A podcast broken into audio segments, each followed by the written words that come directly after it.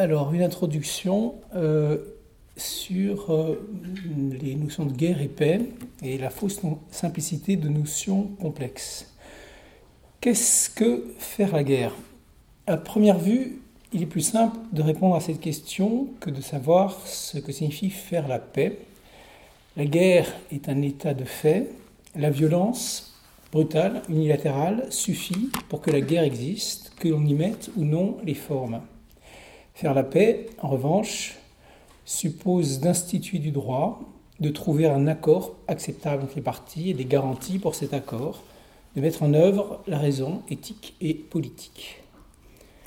Cependant, cette opposition schématique doit être nuancée car le sens exact des mots guerre et paix est loin d'être aussi simple qu'on le croit souvent. Le mot guerre est utilisé dans des sens différents, parfois discutables. Il peut par exemple être pris dans des sens métaphoriques. On parle ainsi parfois de guerre économique. Je reviendrai sur la question de savoir si cet usage du mot est pertinent.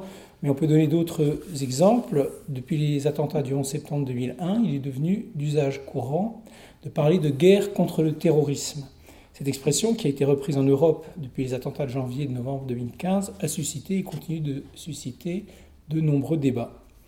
Inversement, dans certaines situations, des États sont réticents au fait d'appeler guerre un conflit entre des groupes armés. Par exemple, à l'époque de la lutte d'indépendance de l'Algérie, les dirigeants et la plupart des médias français ont parlé non pas d'une guerre, mais des événements d'Algérie. On pourrait considérer que ces questions relatives à l'usage du mot guerre, guerre économique, guerre contre le terrorisme, guerre d'Algérie, etc., sont des détails sans véritable enjeu. En réalité, si ces problèmes de terminologie font débat, c'est parce qu'ils touchent à des questions cruciales sur la nature de la guerre, sur ses causes, sur la façon de la faire, sur ses conséquences. Il y a parfois, par exemple, des enjeux strictement juridiques. Dans le cas de la lutte pour l'indépendance de l'Algérie, les insurgés algériens ne pouvaient pas bénéficier du statut de prisonnier de guerre. Par ailleurs, ce n'est que bien après la guerre que les pensions versées aux soldats français ou à leurs veuves ont été alignées sur celles versées dans le cas de guerres officielles. De même, aujourd'hui, le statut des combattants illégaux dans les guerres en Afghanistan, en Syrie, dans certaines régions d'Afrique pose des problèmes analogues. Ces quelques exemples suffisent à montrer qu'il y a des différences qualitatives entre les différents types de conflits, que ces qualifications ont des enjeux et qu'il est donc indispensable de faire un travail de clarification sur ces notions puisqu'elles déterminent des façons d'agir et notamment de savoir si le droit a son mot à dire dans la guerre. Au 1er siècle avant Jésus-Christ, Cicéron écrivait Silent leges inter arma. Les lois se taisent au milieu des armes. Ou encore, les lois se taisent quand les, armes parlent.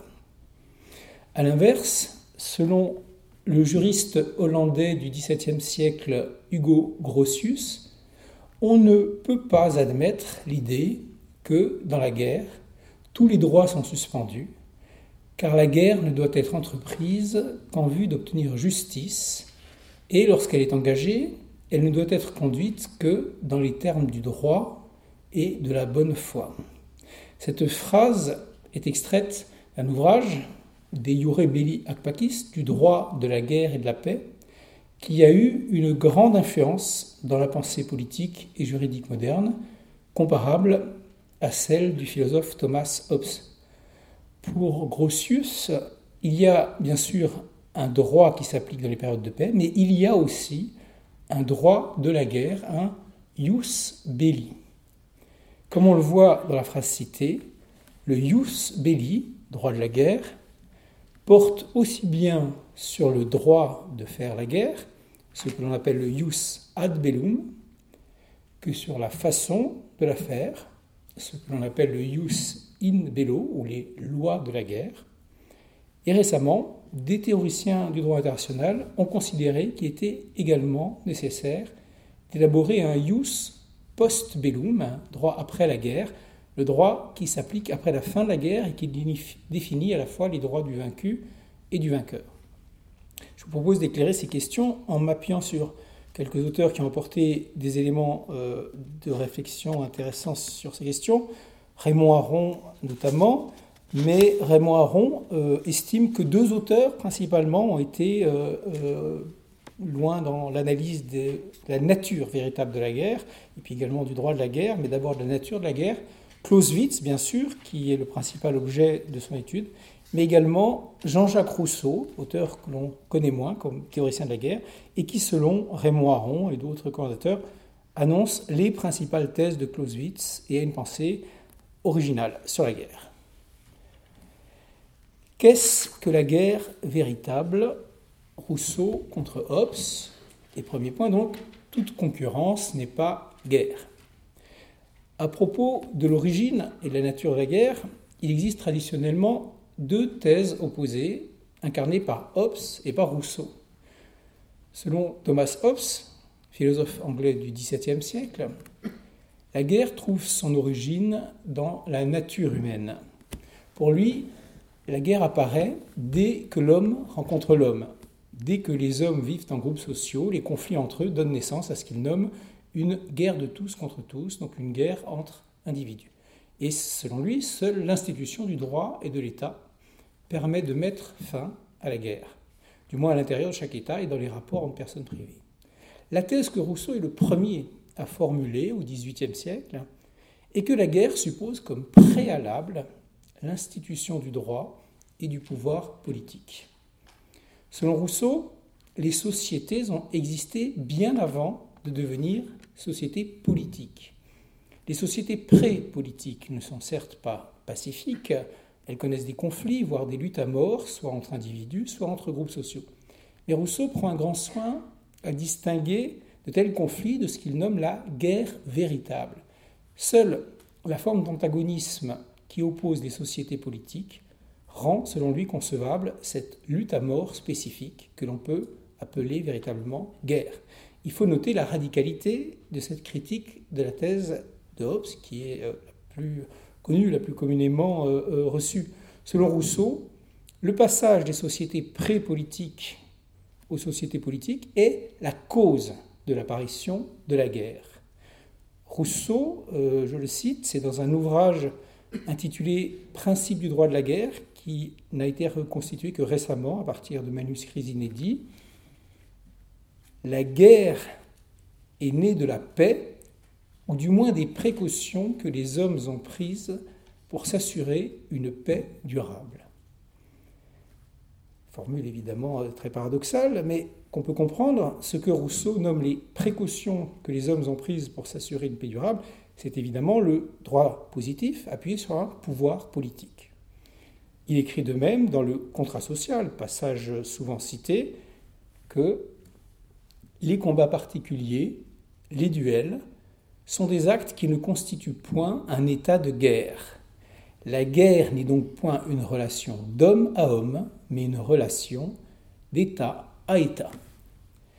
Quels sont les arguments de Rousseau pour affirmer que les sociétés sauvages ou primitives ou coutumières ne connaissent pas la guerre et que la guerre commence avec l'apparition tardive des sociétés politiques? Contrairement à ce qu'on croit souvent, sa thèse ne repose pas sur le mythe des bons sauvages qui seraient non corrompus par la société et donc doux comme des agneaux. D'abord, les hommes dans les sociétés nomades, avant la sédentarisation, euh, avant le droit positif, euh, par exemple, sociétés telles qu'elles existaient encore dans la plus grande partie de l'Amérique du Nord ou en Afrique subsaharienne avant la colonisation, vivent, d'après Rousseau, vivaient en société avec des rituels, une culture, une langue, des croyances religieuses, des techniques complexes, des normes morales. Donc, comme toute société, des désirs, de la rivalité, principalement liés à l'amour-propre et au sentiment de l'honneur. Je le cite, c'est cette fois-ci dans un autre texte connu de lui, le discours sur l'inégalité. Sitôt que l'idée de respect fut formée dans l'esprit des hommes, Chacun prétendit y avoir droit. Dès lors, tout volontaire fut ressenti comme un outrage, parce que l'offensé y voyait un mépris pour sa personne. C'est ainsi que les vengeances devinrent terribles et les hommes sanguinaires et cruels. Voilà précisément le degré où étaient parvenus la plupart des peuples sauvages qui nous sont connus. Voit ici que pour Rousseau, euh, dans ces sociétés sauvages, il y a du conflit, il n'y a pas euh, des rapports qui seraient ceux euh, des bergers d'Arcadie qu'on imagine dans un, dans un âge d'or qu'on trouve dans certains mythes du bon sauvage, mais qu'on ne trouve pas chez Rousseau. Donc pourquoi, malgré tout, Rousseau affirme-t-il que la guerre n'existe pas à proprement parler dans ces sociétés et n'apparaît qu'avec les sociétés sédentarisées, urbanisées et institutions inséparables de toutes ces transformations, avec la modification du pouvoir coutumier en pouvoir politique et le passage du droit coutumier au droit positif. Excusez-moi, je vais.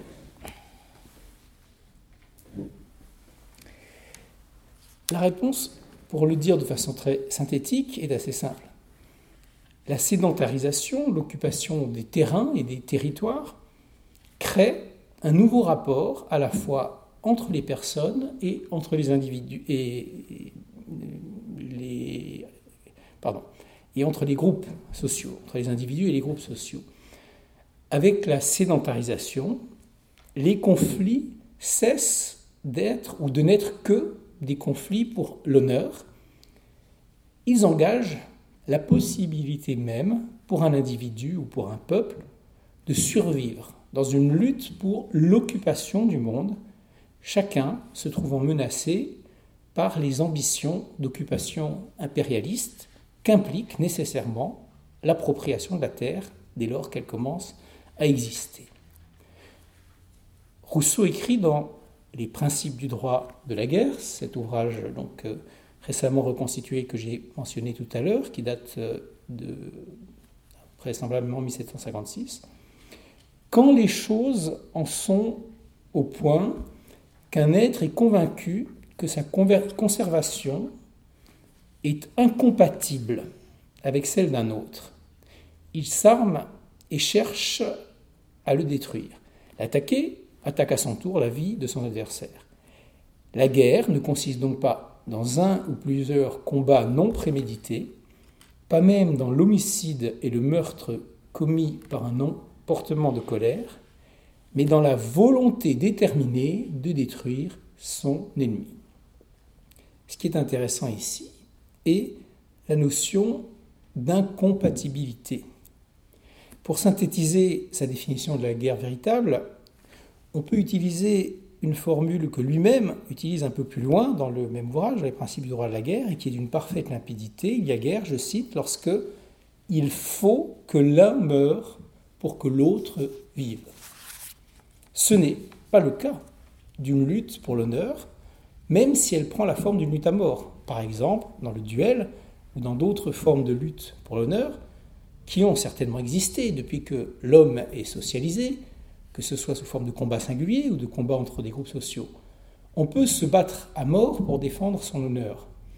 Mais dans de telles luttes, le conflit n'est pas lié à une incompatibilité, à l'idée que l'existence même de l'adversaire est une menace vitale pour moi. Dans une lutte pour l'honneur, je peux renoncer à me battre, je serai donc déshonoré, mais je préserverai ma vie. Alors que dans une lutte pour les terrains et les territoires, c'est la possibilité même de survivre et de se maintenir libre qui est en jeu. Pour faire euh, voir cette spécificité très concrètement, prenons le cas d'une guerre classique, par exemple la guerre de 1914-18. Lorsque les troupes allemandes ont conquis une partie du territoire français et ont progressé vers l'ouest, il n'était pas imaginable que les Français proposent d'arrêter la lutte en disant Vous êtes les plus forts, nous acceptons l'humiliation, nous ne voulons pas nous battre, chacun rentre chez lui, on n'en parle plus. La guerre n'est pas un jeu ou une lutte ritualisée appuyée sur un accord préalable, comme un match sportif ou une partie d'échecs. Si les Français avaient arrêté de se battre en 1914, les Allemands auraient continué de progresser, auraient finalement conquis tout le territoire français qu'ils auraient annexé et la France en tant que telle aurait été absorbée dans l'Allemagne, comme l'a été l'Alsace-Lorraine entre 1871 et 1918, ou bien réduite à une sorte de protectorat sous tutelle allemande, ce qui s'est passé lors de la Seconde Guerre mondiale. Comme l'écrit Clausewitz, qui écrit euh, un petit peu plus tard, la guerre n'est pas un jeu, c'est un moyen sérieux en vue d'une fin sérieuse. La guerre n'est ni un passe-temps, ni pure et simple passion du triomphe et du risque, non plus, que l'œuvre d'un enthousiasme déchaîné. C'est un moyen sérieux en vue d'une fin sérieuse. La guerre d'une communauté surgit toujours d'une situation politique et ne résulte que d'un motif politique. Aussi, la politique pénétrera-t-elle l'acte de guerre entier en exerçant une influence constante sur lui? Lorsqu'on prend en compte ces éléments permettant de définir la guerre véritable, et dont on voit forte convergence hein, entre celle de Rousseau, qui pourtant précède de plusieurs décennies celle de Clausewitz, et les thèses de Clausewitz, on comprend qu'en réalité, peu de luttes et de conflits peuvent être décrits adéquatement comme des guerres. Reprenons un des exemples que j'ai évoqués en commençant. S'agissant de ce que l'on nomme la guerre économique, il y a bien une forme d'opposition, de lutte entre des agents économiques. Mais cette lutte prend la forme d'une concurrence. La concurrence n'est pas ou n'est pas nécessairement la guerre. Il y a plusieurs différences essentielles. Dans la concurrence économique, même si chacun cherche à surpasser l'autre, il n'est pas supposé chercher à le détruire. Le but de la concurrence économique n'est pas la suppression ou la neutralisation de l'adversaire, mais une redéfinition des parts de marché. Dans la concurrence, l'adversaire peut continuer à exister et il peut tenter à nouveau sa chance, rattraper son concurrent, regagner des parts de marché. C'est en gros le même phénomène que toutes les formes de concurrence sociale. Par exemple, la concurrence entre des partis politiques dans un État démocratique, la concurrence entre les candidats d'un concours, la concurrence entre les participants à une compétition sportive. Il y a certes des gagnants et des perdants, mais le concurrent vaincu peut retenter sa chance en politique. Ça s'appelle l'alternance. L'autre différence, qui explique la première, est que normalement, la concurrence, les différents types de concurrence que j'ai évoqués, est soumise à des règles acceptées a priori par ceux qui y prennent part. La concurrence n'est donc certes pas un rapport de bienveillance, mais c'est un conflit pacifique. Pacifique du mot paix au sens où ce n'est pas un conflit à mort. Que l'on puisse être en concurrence sans être en guerre, c'est un des acquis essentiels des États de droit. D'ailleurs, dans ce type d'État, on trouve le même type de concurrence, comme je l'ai mentionné, au niveau politique. C'est ce que Raymond Aron, cette fois-ci non pas théoricien de la guerre, mais théoricien du politique, explique dans son ouvrage Démocratie et totalitarisme, en décrivant de façon très intéressante ce qu'il nomme les régimes constitutionnels pluralistes, c'est-à-dire les États des droits démocratiques. Dans les régimes constitutionnels pluralistes, il existe une organisation constitutionnelle de la concurrence pacifique pour l'exercice du pouvoir. Des règles précisent les modalités de la concurrence. La concurrence est pacifique. En démocratie, on s'affronte, pardon, en vue d'obtenir le pouvoir, mais on ne s'affronte pas n'importe comment. Et si l'on dépasse les limites fixées, si l'on viole les règles imposées, on sort du régime couramment appelé démocratie.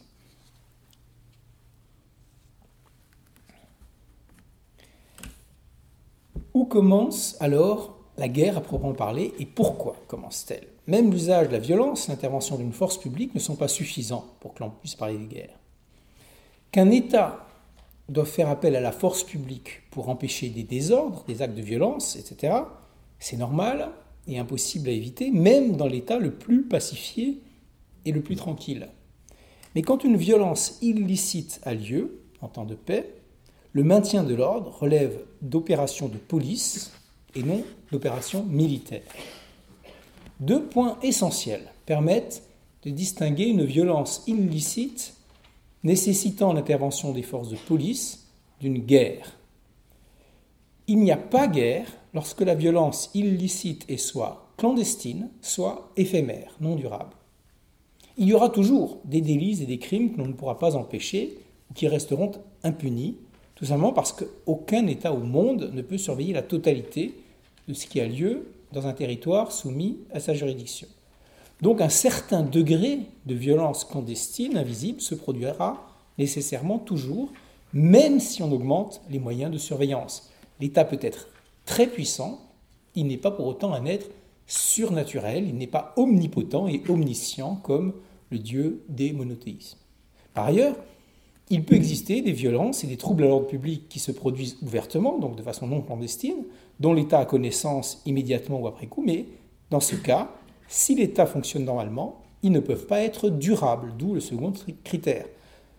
Le critère de distinction essentielle entre une opération de maintien de l'ordre, donc une simple intervention policière, et un engagement militaire, une guerre, si on prend les deux critères que j'ai évoqués, c'est en définitive que, dans le cas d'une simple opération de police, on sait par avance qui va gagner. Par exemple, quand des membres de la secte des Davidiens aux États-Unis, en 1993, se sont retranchés dans un ranch au Texas, près de la ville de Waco, et ont prétendu déclarer la guerre aux États-Unis d'Amérique, en affirmant que la loi américaine ne s'appliquait pas sur leur territoire. La question ne s'est en réalité jamais posée de savoir si ces quelques dizaines de personnes, même surarmées et pourvues de grandes quantités de nourriture, avaient une chance de gagner cette confrontation et de faire sécession sur les territoires américains. La seule question qui se posait était de savoir combien de temps durerait le siège et combien cela ferait de victimes. En quoi cet exemple est-il significatif? Un groupement armé défie ouvertement la puissance de l'État, refuse d'obéir aux lois et décrète que les lois en vigueur ne s'appliquent pas à lui. Mais la seule question qui se pose est de savoir quels seront les dégâts pour mettre fin à ce défi lancé à l'État et non pas les insurgés retranchés auront-ils le dessus sur la force publique On pourrait d'ailleurs prendre des exemples analogues un peu partout dans le monde, des forcenés retranchés chez eux, ça arrive même en France de temps en temps, par exemple des désespérés, des fanatiques qui se retranchent, qui tirent sur les forces de police qui interviennent. L'une des caractéristiques essentielles de la force publique est ce que le sociologue allemand Max Weber appelle le monopole de la violence légitime. Ce monopole n'est certes pas un monopole absolu, puisqu'il est permis dans tous les pays du monde de posséder des armes, par exemple des armes de chasse ou pour le tir sportif. Mais ce que signifie cette formule de Max Weber, le monopole de la violence légitime, c'est que la force que peut mobiliser un État et doit être disproportionnée par rapport aux capacités d'usage de la force dont peuvent faire usage des individus ou des groupes privés. Disproportionnée donc le plus souvent dissuasive. Une personne raisonnable, c'est qu'elle n'a aucune chance de vaincre un État en l'affrontant physiquement. Et d'ailleurs, la conséquence est que cette violence disproportionnée de l'État est essentiellement potentielle. Elle a vocation à s'exercer le moins possible. Et elle peut s'exercer le moins possible précisément parce qu'elle est disproportionnée. Revenons à l'exemple de la guerre d'Algérie. Ce n'est qu'en 1999 qu'a été adoptée une loi décidant, je cite, la substitution à l'expression opération effectuée en Afrique du Nord de l'expression guerre d'Algérie et combat en Tunisie et au Maroc. Pourquoi donner tant d'importance à la qualification d'un conflit au point de devoir légiférer sur ce point 37 ans après sa fin? Appeler cette lutte guerre à l'époque où elle avait lieu, cela aurait supposé d'admettre que la République française se heurtait à une insurrection suffisamment puissante, armée, nombreuse, déterminée, pour que l'issue de la lutte soit incertaine. Or, du côté français, il a fallu pendant longtemps, comme j'ai dit, jusqu'en 1999, maintenir la fiction que l'emploi de la force en Algérie avait été une opération de police contre des délinquants ou des criminels de droit commun et non une guerre contre une armée. Pourquoi? Parce que reconnaître qu'il s'agissait d'une guerre, c'était, en tout cas sur le moment pendant les opérations, euh, les événements d'Algérie, c'était reconnaître que sur une partie du territoire où s'exerçait la souveraineté de la France, le nombre de personnes refusant de reconnaître cette souveraineté et prêtes à prendre les armes pour gagner leur indépendance atteignait une masse critique suffisante pour résister durablement au pouvoir légal alors exercé par la République française. Et même on finit par gagner, si on peut dire, cette guerre. Ce qui était en jeu derrière cela, c'était la question de la légitimité de l'occupation du territoire algérien par la France. Pour reprendre les termes de Rousseau, on avait là une vraie situation d'incompatibilité. Soit la République française continuait à faire la loi sur les territoires algériens, soit une instance algérienne indépendante faisait la loi, exerçait la souveraineté, et le territoire algérien cessait de faire partie du territoire français. La solution ne pouvait pas être que deux pouvoirs, deux souverainetés, française et algérienne, règnent en même temps sur la même population et le même territoire. On comprend alors pourquoi parler de guerre, c'est toujours parler de ce qui touche à la souveraineté. L'enjeu de la guerre est, d'une façon ou d'une autre, l'emprise sur la souveraineté. Et c'est pour ça qu'elle ne peut pas exister avant l'avènement, soit de la souveraineté, soit des formes qui annoncent la souveraineté, les, formes de pouvoir politique euh, qui euh, apparaissent à partir euh, des premières cités-États en Mésopotamie, des premiers royaumes, des premiers empires. Le but de la guerre, comme le dit encore Clausewitz, est de faire la loi à l'adversaire. La guerre est un acte de violence destiné à contraindre l'adversaire à exécuter notre volonté. Pour atteindre cette fin, il faut désarmer l'ennemi. Celui qui use de cette force prendra l'avantage sur son adversaire si celui-ci n'agit pas de même. De ce fait, il dicte sa loi à l'adversaire. La préservation de la souveraineté sur tout ou partie d'un territoire et d'une population n'est pas la même chose que le maintien de l'ordre public.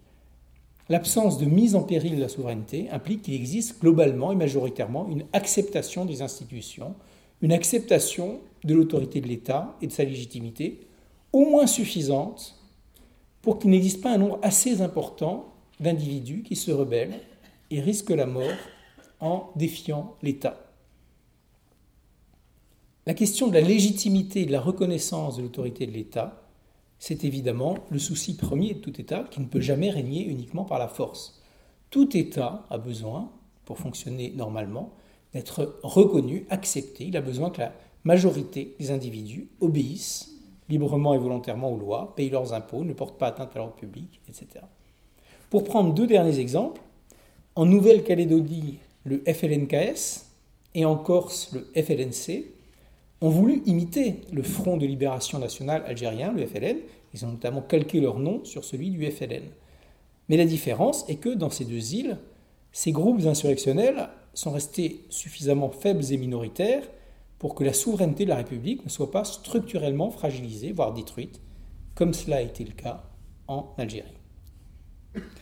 Lorsque Clausewitz écrit sa fameuse formule La guerre et la continuation de la politique par d'autres moyens, il ne veut pas dire, comme on le croit souvent, que la politique serait une sorte de guerre qui pourrait employer tous les moyens nécessaires. Au contraire, ce qu'il dit, c'est que la guerre est toujours une affaire politique. Ce qui signifie deux choses, toutes les deux déjà présentes chez Rousseau. D'abord, il n'y a pas de guerre s'il n'y a pas de pouvoir politique. La guerre est toujours une lutte dont l'enjeu est, d'une façon ou d'une autre, la souveraineté. Son but est de fragiliser, d'amoindrir, voire de conquérir la souveraineté. Ce que signifie aussi la phrase de Clausewitz, et de ce point de vue-là, évidemment, le contexte, les guerres de Napoléon, euh, qu'il a bien connu euh, de l'autre côté, c'est que la guerre doit rester sous le contrôle de la politique. Hein, ce qu'il voit comme danger dans le régime napoléonien, c'est cette inversion, euh, un pouvoir militaire qui deviendrait maître du pouvoir politique. Le pouvoir militaire, pour Clausewitz, doit rester subordonné au pouvoir politique et non pas devenir un pouvoir indépendant menaçant de s'arroger la souveraineté. De nombreuses dictatures se caractérisent justement par le fait que c'est l'armée qui exerce directement ou indirectement le pouvoir. Les buts de la guerre, dit Clausewitz, sont toujours politiques, donc c'est au pouvoir politique de les définir. Deuxième point, la paix perpétuelle est-elle possible?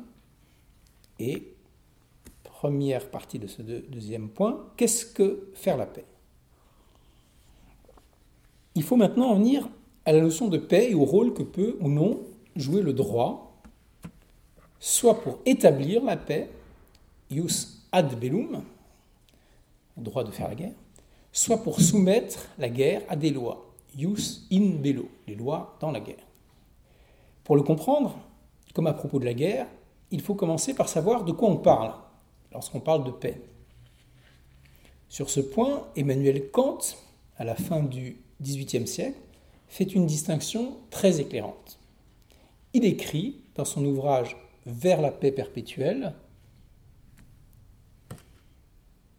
un véritable traité de paix ne peut pas être un simple armistice, une suspension d'armes. La véritable paix doit être perpétuelle, c'est-à-dire qu'elle doit signifier la fin de toutes les hostilités et supprimer toutes les causes de guerre. L'armistice est un simple intervalle entre les hostilités et une paix armée qui n'assure pas que la paix va durer. La véritable paix doit être perpétuelle. Le problème est donc de trouver le moyen de faire en sorte que la cessation de la guerre ne soit pas un état éphémère qui prendrait fin dès qu'une puissance décide de reprendre les armes, ce qui a été la situation de l'Europe depuis le XIIIe siècle jusqu'à la fin de la Seconde Guerre mondiale de façon euh, continue. Aucune génération entre le XIIIe siècle et la fin de la Seconde Guerre mondiale euh, n'a vécu sans que au moins une guerre n'existe sur le continent euh, européen entre une, deux ou plusieurs grandes puissances. La paix perpétuelle, telle que la conçoit Kant, et on le verra d'autres auteurs avant lui, est véritablement, au sens fort, une paix que l'on fait, au sens où on bâtit, on construit les conditions d'une disparition de toute guerre. La paix perpétuelle suppose donc de changer structurellement les relations entre États, de créer un rapport stable permettant à l'avance de savoir qu'aucune guerre n'aura plus jamais lieu. Les réflexions sur la question d'une perpétuelle ne datent pas de Kant. On peut en gros classer les théories sur ce qui permettrait d'établir une paix stable en trois catégories. Le cosmopolitisme, la pacification par le commerce et le contrat social entre les nations. L'idée de cosmopolitisme, qui vient du mot grec cosmopolis, c'est-à-dire une cité, polis, à l'échelle du monde, de la Terre, cosmos, remonte à l'Antiquité. On la trouve déjà chez les philosophes stoïciens, on la retrouve dans le christianisme, chez certains philosophes de la Renaissance tels que Erasme. Le cosmopolitisme est plutôt un idéal moral qu'un projet juridique et politique, puisqu'il repose sur l'idée que tous les hommes doivent soit s'aimer, soit du moins se respecter, respecter leurs droits, car ils sont tous frères, car enfants du même Père, Dieu pour les stoïciens ou les chrétiens, ou encore parce qu'ils partagent une même nature rationnelle, ça c'est le versant humaniste de qui doit les conduire à dépasser leurs intérêts égoïstes et à comprendre qu'ils forment une seule communauté, par-delà la séparation en nations différentes. On retrouve cette idée chez certains pacifistes encore aujourd'hui. Deux autres théories de la paix perpétuelle ont été élaborées dès le XVIIIe siècle. Elles ont en commun d'être, on peut considérer qu'elles sont plus réalistes, puisqu'elles tiennent compte du fait que les hommes et les nations elle suppose que les hommes et les nations seront toujours égoïstes, et elles essayent de s'appuyer sur cet égoïsme pour établir une paix perpétuelle, donc sortir une forme d'idéalisme qui caractérise le cosmopolitisme. La théorie de la pacification par le commerce se trouve par exemple chez Montesquieu au début du XVIIIe siècle, première moitié du XVIIIe siècle, ou chez Benjamin Constant au début du XIXe siècle. Pour ces deux auteurs, l'intérêt égoïste des nations est de s'enrichir. Or, d'une part, le commerce, selon eux, est plus rentable que la guerre pour augmenter la richesse. D'autre part, il crée une situation de tranquillité et de jouissance paisible de la propriété qui contribue, en même temps qu'à la richesse, au bien-être des individus. Dans cette théorie, appelle la théorie du doux commerce, la cupidité, donc une passion égoïste, produit des effets pacificateurs par un cercle vertueux. La paix, en stabilisant la propriété, en créant une prévisibilité des comportements et des situations sociales, favorise le commerce, donc on va chercher à promouvoir la paix pour faire tranquillement des affaires.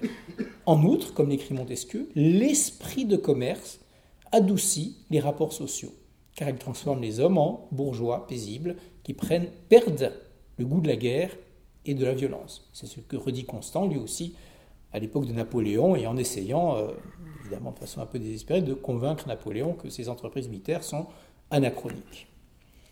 La dernière perspective de paix perpétuelle que développe notamment l'abbé de Saint-Pierre et Kant au XVIIIe siècle, ou John Rawls à la fin. Pardon.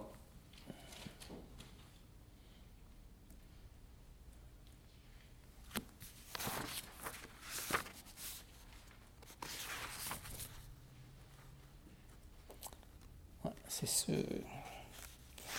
cette, cette, diapositive qui doit apparaître. Donc, euh, l'abbé de Saint-Pierre et Kant au XVIIIe siècle ou John Rawls à la fin du XXe siècle reposent sur l'idée d'un contrat social entre nations.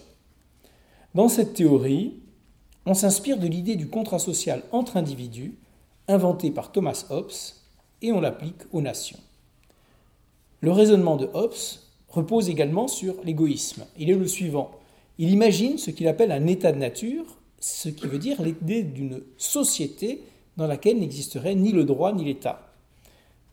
Se représenter adéquatement l'état de nature, au sens que Hobbes donne à ce terme, cette expression, sert à comprendre pourquoi les individus ont, selon lui, intérêt à accepter de renoncer à une liberté absolue et d'obéir à des lois. L'état de nature est certes un état de liberté, mais c'est surtout un état d'inquiétude et de peur constante.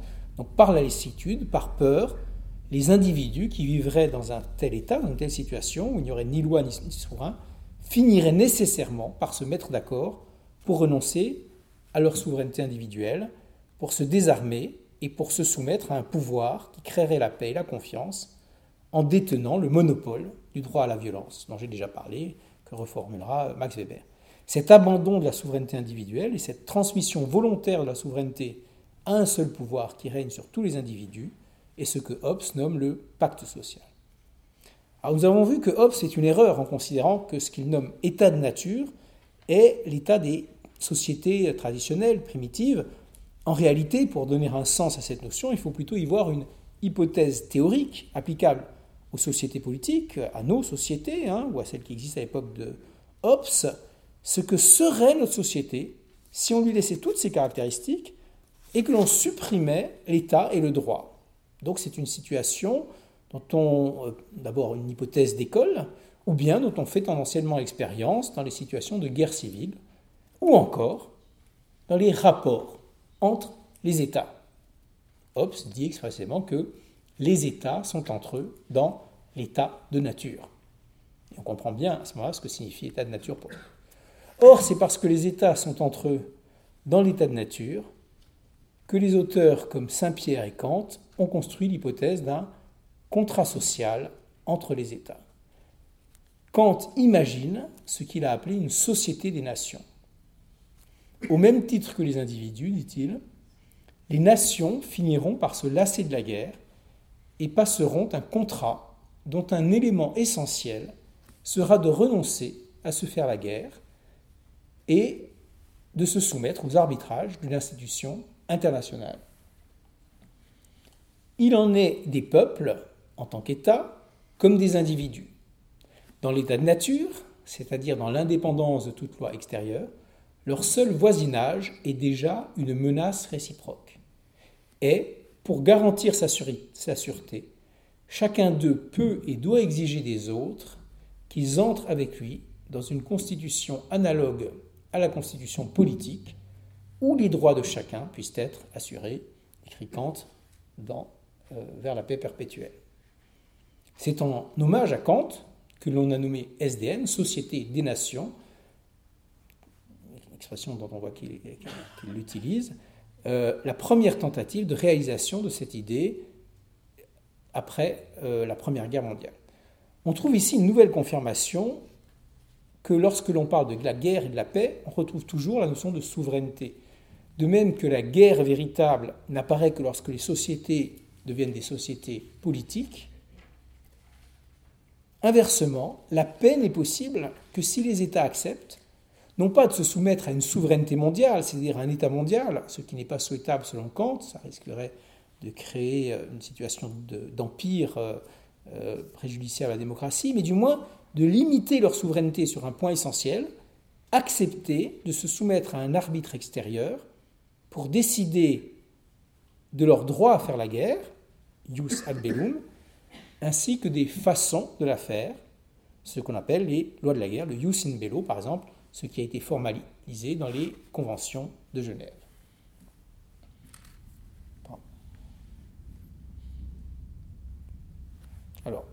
Point 2. Critique des théories de la paix perpétuelle. Rousseau, quant à lui, est très sceptique sur les deux théories de la paix par le commerce et de la paix par le contrat interétatique. S'agissant d'abord de la pacification par le commerce, il considère que le commerce est une activité qui n'est qu'en apparence pacifique. De son point de vue, le commerce développe l'esprit de cupidité et crée des motifs supplémentaires de rivalité entre les États. De fait, lorsqu'on regarde l'histoire, on se rend compte que le développement du commerce s'appuie souvent sur des conquêtes militaires. C'est une critique que d'autres auteurs, bien d'autres auteurs, ont formulée. Par exemple, Karl Marx, au XIXe siècle, remarque que l'essor spectaculaire du commerce entre le XVIIe et le XIXe siècle a été inséparable de la colonisation, de la course violente à la conquête de territoires et de marchés, de la réduction de millions d'hommes en esclavage qui ont été utilisés comme marchandises dans le commerce triangulaire. Rousseau utilise même une formule euh, intéressante qui renverse complètement l'idée du doux commerce, cher à Montesquieu. Il parle du fanatisme du commerce. Il considère que l'obsession de l'enrichissement produit plutôt des comportements irrationnels et agressifs, à la fois dans les rapports entre les individus et entre les nations. Je ne peux pas approfondir cette difficile question, mais on peut constater au moins qu'aujourd'hui encore, lorsqu'il s'agit d'assurer le contrôle de ressources telles que le pétrole, le gaz, les diamants, ou tout simplement euh, d'ouvrir des marchés, hein, comme l'ont fait les Occidentaux euh, en Chine à la fin du XIXe siècle. Hein. ils l'ont fait en contraignant par la force les Chinois à laisser des marchandises entrer et sortir, à s'ouvrir au commerce. Eh bien, on utilise la force militaire et l'intimidation pour favoriser l'expansion économique ou pour euh, s'assurer des, des ressources, etc. De même, aujourd'hui, les rivalités économiques entre les grandes puissances, telles que les États-Unis, la Chine, la Russie, ou entre ces grandes puissances et l'Union européenne, notamment en Afrique ou au Proche-Orient, expliquent en partie, en tout cas on peut faire l'hypothèse que c'est le cas, l'état actuel des rapports de force géostratégiques. Rousseau est par ailleurs très sceptique à propos de l'idée d'un contrat social entre les nations, donc la troisième hypothèse d'une création d'une paix perpétuelle, et plus globalement d'une institution de rapport juridique véritable qui créerait une sorte de paix publique, une sorte d'ordre public pardon, mondial. Il parle à de nombreuses reprises de ce que l'on appelle à son époque le droit des gens, jus gentium, expression qui vient du latin qui veut dire le droit des gentes, le droit des peuples, et qui est en gros l'équivalent de ce qu'on appelle aujourd'hui le droit international, expression qui a été inventée plus tard par le philosophe britannique Jeremy Bentham. La thèse qui revient à chaque fois chez Rousseau est la même, elle est radicale, et pour cette raison intéressante. Le droit des gens, écrit-il, est une chimère, c'est une utopie, et ce sera toujours une utopie. En d'autres termes, pour Rousseau, le droit international n'existe pas et n'existera jamais, ne peut pas exister. Quels sont les arguments en faveur d'une thèse aussi iconoclaste? Rousseau connaît bien la théorie du contrat social entre les États, puisqu'il a travaillé sur les projets de l'abbé de Saint-Pierre, que j'ai mentionné tout à l'heure. Celui-ci, au début du XVIIIe siècle, avait rédigé plusieurs projets de paix perpétuelle. Il avait même imaginé dans un de ses projets une fédération entre les puissances européennes qu'il avait proposé d'appeler l'Union européenne. Rousseau admire l'idéal qui guide l'abbé de Saint-Pierre, mais il estime son projet irréalisable. Les arguments qu'il oppose à Saint-Pierre peuvent également être opposés aux auteurs qui ont repris le même raisonnement que Saint-Pierre après Rousseau, notamment Kant, à la fin du XVIIIe siècle, et à la fin du XXe siècle, John Rawls, dans son ouvrage que j'ai mentionné tout à l'heure, Le droit des peuples, The Law of Peoples. Dans les principes du droit de la guerre, Rousseau montre pourquoi, à la différence de l'état de guerre décrit par Hobbes entre les individus, l'état de guerre entre les États n'a aucune chance d'aboutir à l'instauration volontaire d'institutions politico-juridiques internationales garantes de la paix. Il souligne un élément du problème que négligent Saint-Pierre, Kant et Rawls et les autres auteurs qui s'appuient sur eux, à savoir la différence de nature entre les individus et les États. Il écrit dans Les principes droits de la guerre L'homme, l'individu, a une limite de force fixé par la nature et qu'il ne peut pas dépasser. L'État, au contraire, étant un corps artificiel, n'a nulle mesure déterminée. La grandeur qui lui est propre est indéterminée. L'inégalité des sociétés peut donc croître indéfiniment. Un point essentiel de la théorie du contrat social de Hobbes est le suivant. Si l'état de nature doit nécessairement déboucher sur l'institution d'État, pour Hobbes, c'est en raison de l'égalité relative de puissance entre les individus. Dans une situation où il n'y aurait ni droit ni État, dit Hobbes, les hommes feraient rapidement l'expérience de leur égalité dans la fragilité. Aucun homme, aussi puissant soit-il, ne peut espérer résister durablement aux attaques des autres hommes. Même un homme très puissant peut être attaqué par deux ou trois hommes plus faibles que lui, ou simplement être tué pendant son sommeil. Ce que remarque Rousseau, c'est que ce raisonnement ne peut pas s'appliquer aux États, puisque, comme il l'écrit, l'État étant un corps artificiel n'a nulle mesure déterminée et la grandeur qui lui est propre est indéfinie, la conséquence essentielle qu'il en tire est la suivante.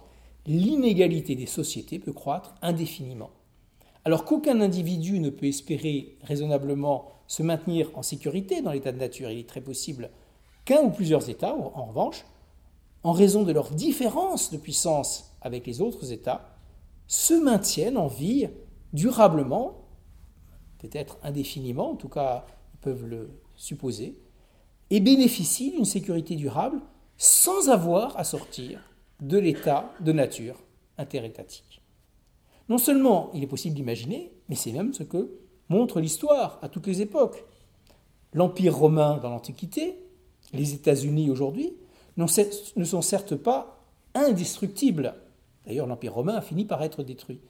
Mais aussi longtemps qu'ils conservent leur stabilité et leur puissance relative, disproportionnées par rapport aux autres puissances, ces superpuissances peuvent vivre en paix, en tout cas sur leur territoire, sans avoir besoin d'être protégées par un droit et par des institutions internationales. Les superpuissances ont les moyens de créer une forme de paix, ou du moins des zones de paix assurant leur protection, et ceci de façon unilatérale, sans se soumettre à des règles de droit extérieures. Depuis qu'il existe des sociétés politiques, il existe toujours, dans les rapports de force stratégiques, soit une puissance, soit quelques puissances, qui peuvent considérer être en sécurité sans s'appuyer sur un droit international et même capable d'imposer une forme de paix impérialiste. La conséquence en est que la logique du contrat social, tous les individus ont tant de raisons d'avoir peur des autres individus, n'est pas applicable aux relations entre les États. Rousseau formule cette idée très clairement dans une lettre. Il existe, sur le droit des gens, donc ce l'expression qu'on emploie à son époque pour désigner le droit international, beaucoup de préjugés, pardon, oui, beaucoup de préjugés qui seront toujours contredits dans la pratique parce qu'il suppose une égalité entre les États comparable à, l'égalité entre les hommes. À la différence des États, les hommes ont tous reçu de la nature des limites qu'ils ne peuvent dépasser. Donc ce qu'on appelle le droit des gens est conventionnel et varie selon la puissance des nations. Les grands États imposent leur volonté aux petits et s'en font respecter. On pourrait certes objecter à Rousseau que la réalité lui a, en apparence du moins, donné tort. Après tout, on a créé au XXe siècle de nombreuses institutions internationales. La SDN, après la, Seconde Guerre mondiale, la Première Guerre mondiale, l'ONU, après la Seconde Guerre mondiale, mais également l'Organisation mondiale du commerce, l'Union européenne, la Cour pénale internationale. À des échelles différentes, avec des statuts différents, ces instances ont des points communs. Elles sont le résultat de traités multilatéraux, donc comparables à des sortes de contrats entre des États et elles sont habilitées à édicter des normes de droit, soit des décisions au cas par cas, soit des, arbitrages ou des instances judiciaires, soit même des normes comparables à des lois, c'est-à-dire des normes juridiques générales, s'appliquant de façon obligatoire à tous les membres euh, de l'humanité, tous les États, membres en tout cas de l'organisation en question. Par exemple, la Déclaration universelle des droits de l'homme, un des premiers textes proclamés par l'ONU, à ne pas confondre avec la Déclaration des droits de l'homme et du citoyen de 1789. La Déclaration universelle des droits de l'homme, en 1948, donne à tous les États membres les obligations suivantes. Article 19, tout individu a le droit à, la liberté d'opinion et d'expression. Article 21, toute personne a le droit de prendre part à la direction des affaires publiques de son pays par l'intermédiaire de représentants librement choisis. Article 23, toute personne a droit au travail et à la protection contre le chômage. Article 26, toute personne a droit à l'éducation, l'éducation doit être gratuite. Donc on voit que l'ONU peut édicter des normes qui ressemblent à des normes juridiques s'imposant à tous les États membres qui, sont membres et qui euh, acceptent euh, de euh, faire partie de cette organisation. Et même avant cette déclaration, dès 1945, l'ONU, dans sa charte fondatrice, a que, cette organisation a adoptée euh, euh, euh, immédiatement après la Seconde Guerre mondiale, déclare dans son article premier que le premier but des Nations Unies est, je cite, de maintenir la paix et la sécurité internationale et de réprimer tout acte d'agression ou autre rupture de paix. Et de nombreuses situations, concernant principalement des litiges entre États, ont fait l'objet de décisions normatives depuis sa création. L'ONU a adopté près de 3000 résolutions.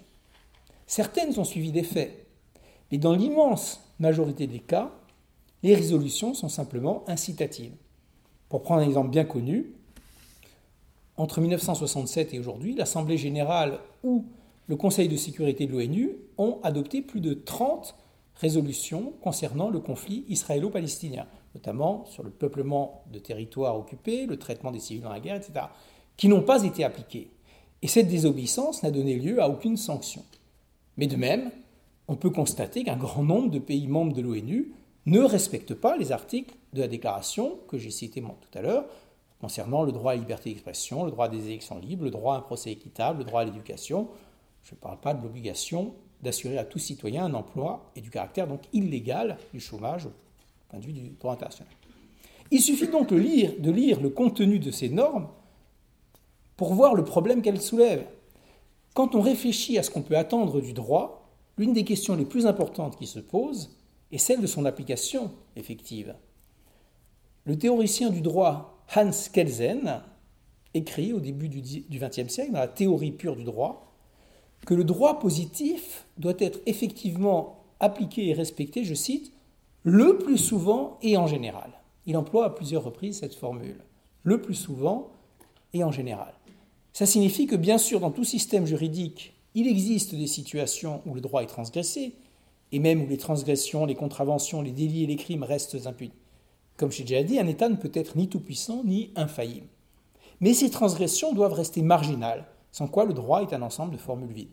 Le plus souvent et en général, dans un État de droit qui fonctionne correctement, les lois sont appliquées et les transgressions sont sanctionnées.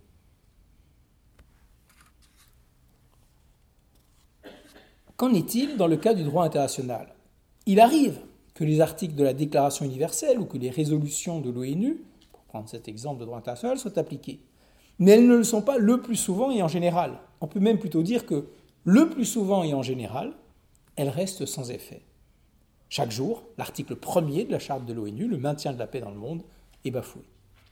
Pourquoi, le plus souvent et en général, les normes qui émanent de l'ONU restent-elles des vœux pieux? Il semble que la réponse la plus évidente soit la suivante. Leur application dépend essentiellement de la bonne volonté des États membres. L'article 2 de la charte fondatrice de l'ONU le dit d'ailleurs explicitement. Les États membres, je cite, doivent remplir de bonne foi leurs obligations. À propos du droit international de son époque, Rousseau écrit, je cite, Faute de sanctions, ces lois ne sont que des chimères. Donc parce qu'il n'y a pas de sanctions, ces lois ne sont que des chimères. Pour le dire en français de nos jours, comme les transgressions ne sont généralement pas sanctionnées, les lois internationales sont de pures illusions, de vaines proclamations. Certes, à son époque, le droit international, ou ce qu'il appelle le droit des gens, est beaucoup moins développé et institutionnalisé qu'aujourd'hui. Mais il existe déjà, soit sous une forme jurisprudentielle et coutumière, soit dans des ouvrages de juristes qui en inspirent le contenu doctrinal. Par exemple, le droit de la guerre et de la paix de Grotius, que j'ai cité tout à l'heure, soit comme résultant des traités multilatéraux qui ont été signés au XVIIe siècle entre les puissances européennes sous le nom de traité de Westphalie. À l'époque de Rousseau déjà, des États se réunissent et tiennent des conférences diplomatiques qui euh, rassemblent des États, euh, des représentants d'États, parfois pendant des mois, à l'issue desquels on s'engage à respecter les droits des autres États et même des lois de la guerre. Et à la première, à la première occasion, ces États qui ont participé à ces conférences renient leur engagement. La situation est-elle très différente aujourd'hui? Certes, l'ONU, à la différence de la SDN, s'est dotée d'une force publique constituée de forces armées que les pays membres veulent bien mettre au service de l'ONU et qui combattent sous l'uniforme des casques bleus. Et l'article 42 de la charte fondatrice de l'ONU stipule que le Conseil de sécurité, je cite, peut entreprendre au moyen de forces aériennes, navales ou terrestres, toute action qu'il juge nécessaire au maintien ou au rétablissement de la paix et de la sécurité internationale. Mais le problème est que lorsque l'armée, si on peut l'appeler ainsi, ou la force de police des Nations Unies intervient, elle se heurte nécessairement à des armées. Chaque État a le droit de posséder une armée. C'est même l'article 2 de la charte de l'ONU qui le garantit en stipulant que, je cite, l'organisation est fondée sur le principe de l'égalité souveraine de tous ses membres. Cela a deux conséquences principales. On doit d'abord noter que les casques bleus ne sont pas systématiquement engagés. Ensuite, toute décision de ce que l'on nomme la communauté internationale est le résultat de négociations dont le résultat est indexé à l'état des rapports de force. Cela fait une différence essentielle avec l'usage de la force publique au sein d'un État. À l'intérieur d'un État, on ne négocie pas entre plusieurs pouvoirs possédant des droits égaux avant de savoir si on intervient ou non contre une violence illicite. Un célèbre publiciste et théoricien du droit du XXe siècle, Carl Schmitt, qui a écrit des choses sensées avant de se fourvoyer dans une pathétique adhésion au nazisme, écrivait en 1932 dans un ouvrage intitulé La notion de politique que la SDN était à ses yeux pas une véritable institution politique internationale, mais, je le cite, une conférence diplomatique permanente. La formule me semble intéressante. La diplomatie est certes quelque chose d'important, et créer des institutions dans lesquelles les négociations diplomatiques peuvent se dérouler de façon permanente est sans aucun doute un progrès dans les relations internationales.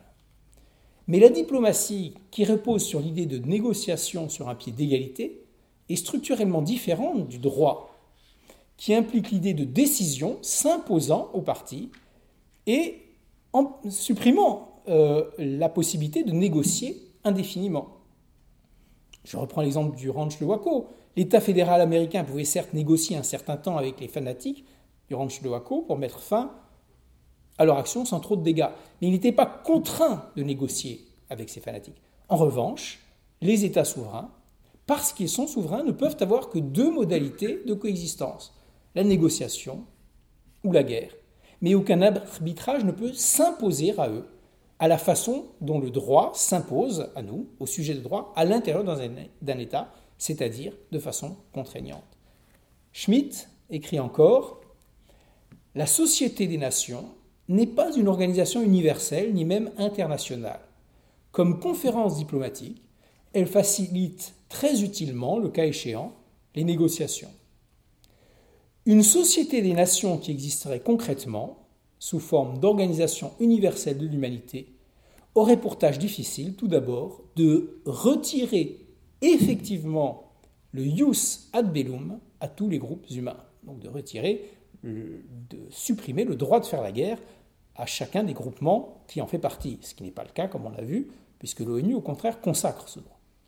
Ce que Carl Schmitt disait de la SDN, on peut donc le dire de l'ONU, il s'agit d'une conférence diplomatique permanente.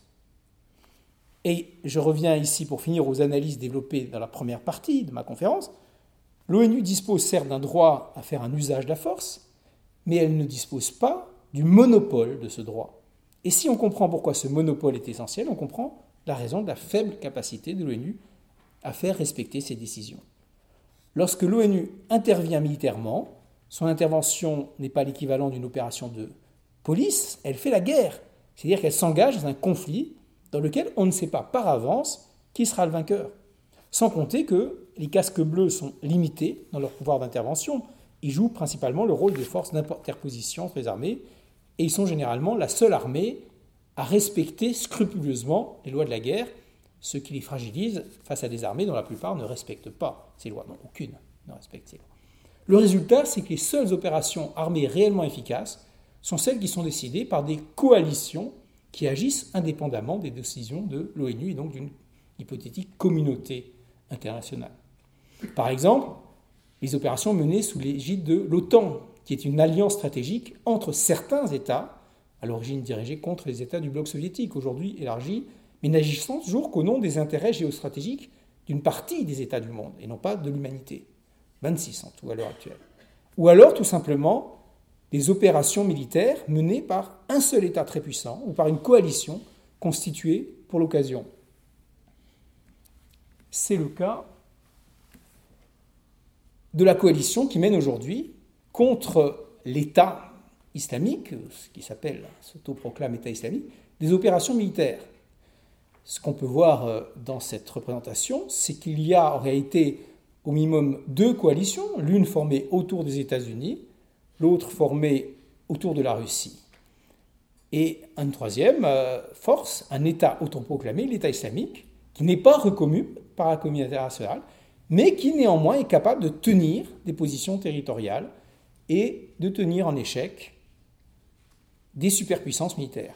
Donc deux coalitions qui lui font la guerre, mais qui sont en même temps rivales et en désaccord sur les buts de la guerre. Et dans chacun de ces trois camps, la coalition américaine, euh, la coalition autour de la Russie et l'État islamique, des transgressions avérées des lois de la guerre, telles que définies par les conventions de Genève. Tout simplement parce qu'il est difficile, il est même impossible de faire la guerre à un, adversaire, et en particulier à une organisation terroriste fanatique, qui emploie des moyens totalement atypiques de lutte, sans se donner les moyens de lui faire face efficacement. On ne peut pas euh, faire la guerre dans les formes à quelqu'un qui ne vous fait pas la guerre dans les formes. Et dans la réalité, comme dans la guerre, le but est de gagner, euh, se limiter dans la puissance en respectant les formes, c'est se donner un désavantage par rapport euh, à l'adversaire. Or, selon un principe que Clausewitz a appelé le principe d'action réciproque, je dois forcément mesurer mes forces aux forces de l'adversaire. Donc si lui ne respecte pas les lois de la guerre, ben je ne les respecterai pas non plus, sinon ça m'affaiblirait.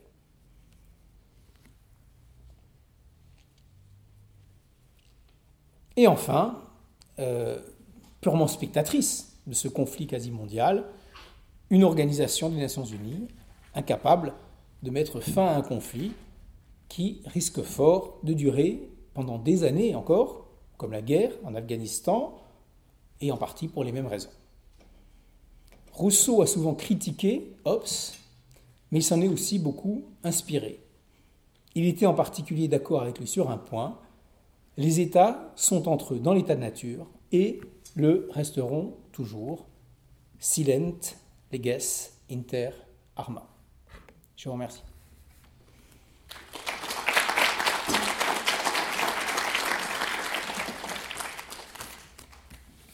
Merci beaucoup Blaise pour cette conférence euh, passionnante, très stimulante, qui va sans doute susciter des questions. Donc euh, je cède la parole à la salle pour entendre une demi-heure d'échange.